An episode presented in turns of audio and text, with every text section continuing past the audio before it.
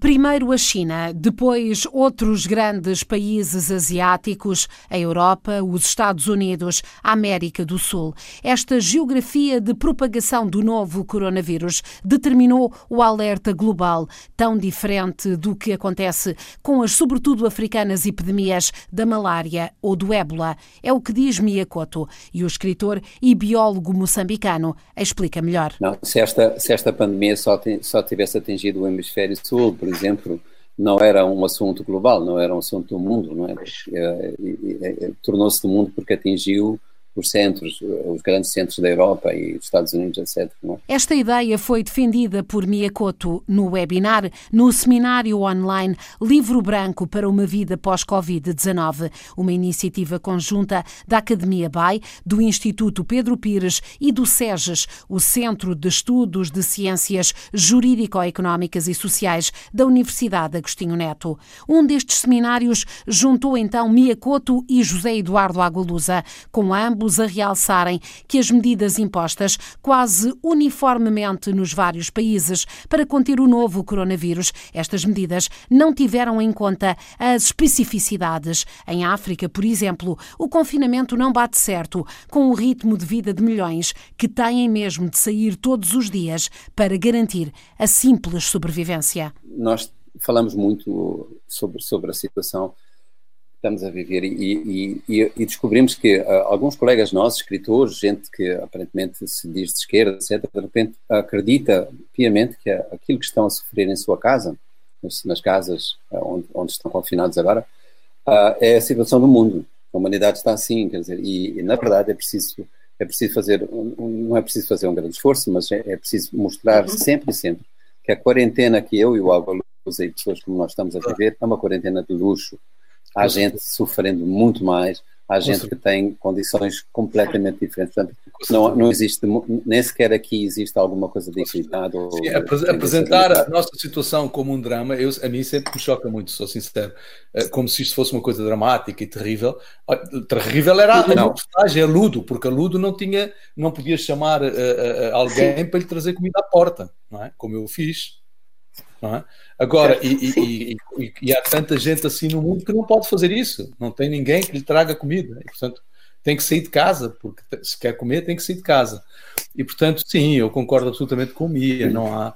Uh, isto que nós vivemos não é um, não é um drama, não é? é um drama para outras pessoas, não para nós. Agualusa e Miyakoto realçam a necessidade do ser humano se adaptar ao mundo que o rodeia. Toda a minha ligação com a biologia descobriu, foi, foi descobrindo nessa, nessa, nessa matéria, nesse, nesse, nesse campo, alguma coisa que pode ser um, profundamente subversivo, quer dizer, pode ser, pode ser um pensamento radical. A ecologia era, era isso, antes de ser recuperada e agora agora há perfumes ecológicos e shampoos ecológicos e, e pronto, foi, foi, foi, um assunto que foi que foi que foi que perdeu perdeu essa eficiência de colocar em causa a, a espécie humana como centro. Agora eu acho que esta, esta seria uma oportunidade e pode ser que sim, mas não não sou otimista nisso, que olhemos para para nós próprios como uma parte de alguma coisa de que, de que nós somos realmente não gestores, não administradores, há uma, alguém, estes, estes vírus, estas bactérias, este microcosmos, que afinal é o macrocosmos, só por causa da arrogância da escala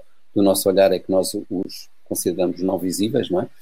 Mas que esse, esse, esse, esses vírus merecem ser conhecidos e merecem ser conhecidos de maneira não nesta maneira que a medicina hoje uh, construiu à sua volta, que é uma visão militarista, quer dizer, nós estamos defendendo a nossa grande fortaleza, não é? Contra esses intrusos, não é? esses, esses, esses, esses micróbios que vêm de fora, quando afinal eles vivam dentro, dentro de nós e tudo isso uh, depende, depende, nós temos que construir uma coisa que não é só da medicina ou da biologia, mas temos que construir maneiras de, de alcançar equilíbrios, harmonias, etc. A nossa, a nossa saúde depende dessa, a nossa saúde, a nossa felicidade, etc. Depende da capacidade de construirmos pontes, harmonias com esses outros que parecem muito diferentes, não é? Imagina qual, qual, é, qual é a familiaridade que eu tenho com o vírus. Toda. Porque nós somos. O Agros anda a acusar que eu agora sou. sou anda porta-voz. O porta-voz dos vírus. Mas na, real, na, realidade nós somos feitos mais de, deles, desses que a gente pensa que são os, os, os seres, as criaturas distantes, do que, do que nós, do que as células humanas e dos genes que são, que são, que são propriamente humanos. Somos, somos muito pouco isso, somos muito mais os outros, não? Esse pensamento é, eu, é radical. Eu, eu gosto, porque... Desculpa, desculpa. Diz, diz, diz. Não, eu já, não, eu tenho que ser mesmo interrompido porque eu entusiasmo com isto. Não, mas já é para entusiasmar, já é para entusiasmar. Sim, é não, eu estava a dizer que, da mesma forma que, que uh, nós uh, nos descobrimos no outro quando olhamos o outro profundamente, Sim. não é? Uh, da mesma forma, olhando para nós, descobrimos o universo, não é? Se, se olharmos para nós Sim. com profundidade suficiente, descobrimos o universo. E no fundo esse prazer entre, entre fazer literatura, né? portanto, é escrever, entre transformar no outro e nessa diversidade que, que, existe dentro de ti, nessa viagem, é, é, via é isso que proporciona a, a, o conhecimento científico. Deve ser isso mesmo, é, é reconhecermos múltiplos e parentes dessas coisas que, que, nos dizem que são outras, que são Eu, eu acho outro, outro, outro lado interessante que é se alguma coisa nós temos aprendido à medida que evoluímos, e não é evoluir tecnologicamente, é na evolução espiritual é esta ausência de fronteiras, esta, esta fluidez de fronteiras, Sim. não é? Nós pensamos que, como Mia dizia, quando, quanto mais nos conhecemos, mais percebemos que somos compostos por outras entidades, não é? E, e, e, que não, não, existem fronteiras, quer dizer, entre países, entre, tudo, é, tudo isso é artificial, entre raças, não é? Uh, tudo isso é tão artificial e tão supérfluo, no fundo. Não é? São construções. É, sim, sim construções históricas muito recentes, às vezes mesmo. O webinar, em que participaram Mia Couto e José Eduardo Agualusa, num esforço de contribuir com reflexões de lusófonos para uma espécie de livro branco pós-Covid, este webinar seguiu-se a um outro, o primeiro, que juntou José Otávio Van Dunen, professor universitário angolano, e o ex-presidente de Cabo Verde, Pedro Pires. Pedro Pires sublinha que a resposta aos desafios trazidos pela pandemia depende verdadeiramente de todos. É tão verdade que cada pessoa é obrigada a comportar-se de forma que não facilite, não facilita a expansão da, da, da, da doença. Porque do comportamento de cada um é que depende se nós conseguimos ou não interromper o ciclo de contaminação. E Pedro Pires elogia a forma como os serviços e os profissionais de Cabo Verde enfrentaram uma situação nova e difícil. Devemos aqui louvar os serviços de, de saúde. São jovens quadros que foram colocados diante de um grande desafio, certamente andaram à procura de mais informações, de mais dados e mais informações junto de outras entidades. Entendo que os cabo-verdianos reagiram bem, entendo que os nossos serviços de saúde, afinal, eh, são, são bastante razoáveis, os seus quadros, e conseguiu, enfim, acompanhar a, as exigências. Olha que tivemos um caso bastante complicado, agora temos outro, na, na Boa Vista, que foi uma espécie de explosão. Mas a ida lá de médicos voluntários, a, a, presença lá dos médicos que trabalham, é, a presença das Forças Armadas, a presença dos Serviços de Proteção Civil, da Cruz Vermelha, uh, diria, uh, das Forças Vivas, conseguiu-se controlar a situação com uma outra dificuldade, é certo, mas uh, conseguiu-se controlar a situação. Isso provou que Juntos podemos ganhar. Se com a mobilização, com a participação, com a cooperação das pessoas, pode-se perfeitamente dominar essa.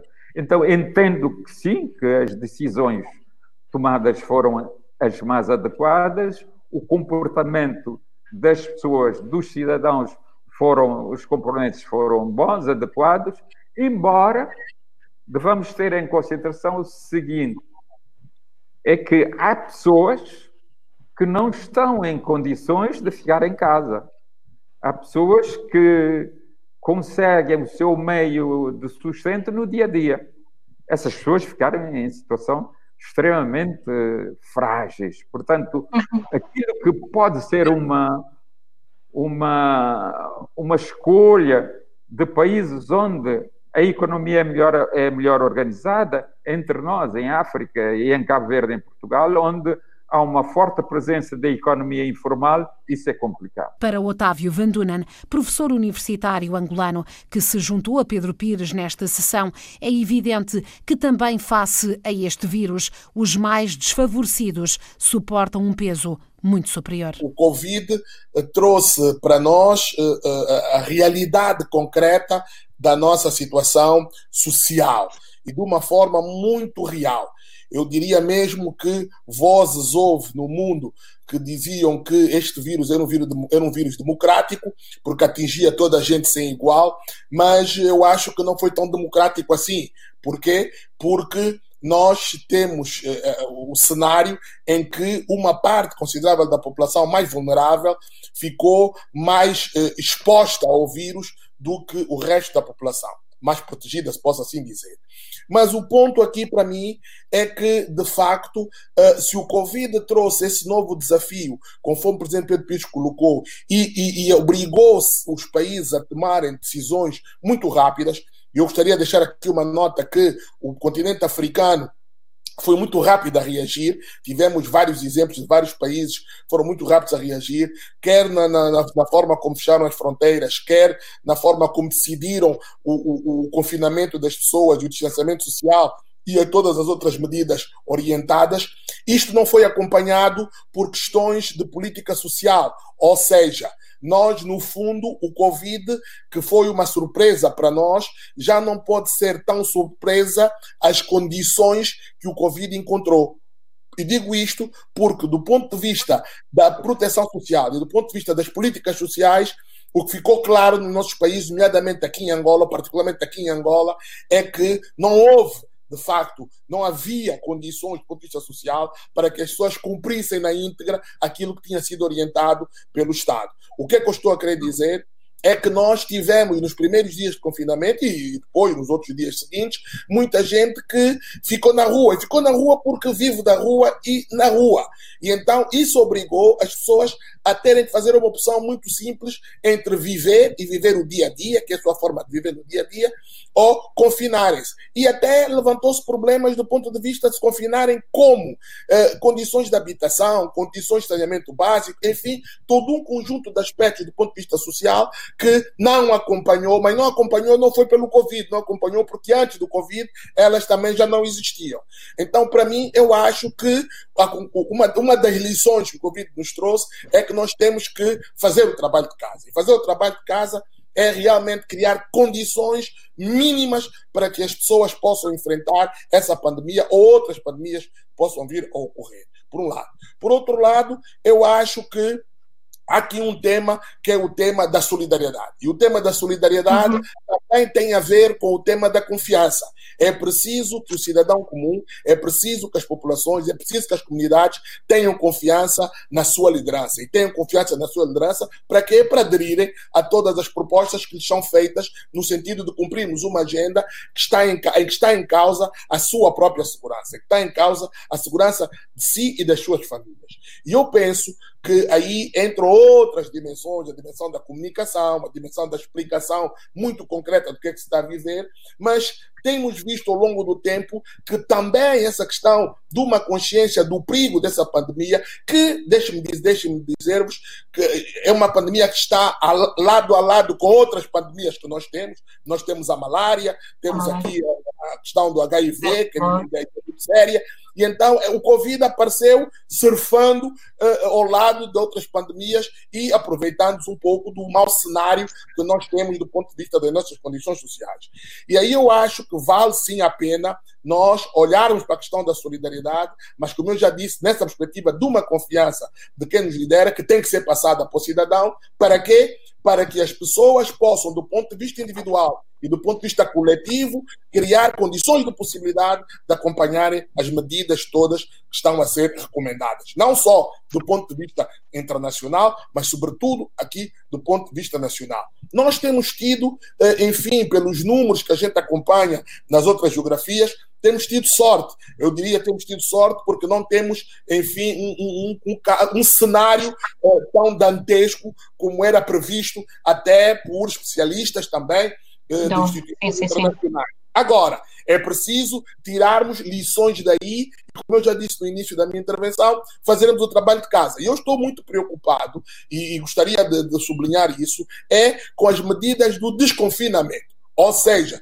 se foi difícil nós confinarmos, ainda que uma parte da nossa população não tivesse chegado a confinar-se, eu estou muito preocupado com o desconfinar, porque o desconfinar obriga a nós termos internalizados um conjunto de cuidados que é preciso ter em relação a essa, a essa pandemia, para que a gente possa fazer um desconfinamento que não seja um desconfinamento político, mas seja um ou, ou politicamente correto, mas seja um desconfinamento sério no sentido de ser sólido no sentido da segurança das pessoas e das suas famílias. Otávio Van Dunen Pedro Pires, Miyakoto e José Eduardo Agualusa e algumas das reflexões que marcaram estes dois webinar sobre vida face à Covid-19 e pós-Covid-19, um ciclo de seminários online organizados pela Academia BAI, pelo Instituto Pedro Pires e pelo Centro de Estudos de Ciências Jurídico-Económicas e Sociais da Universidade Agostinho Neto de Angola.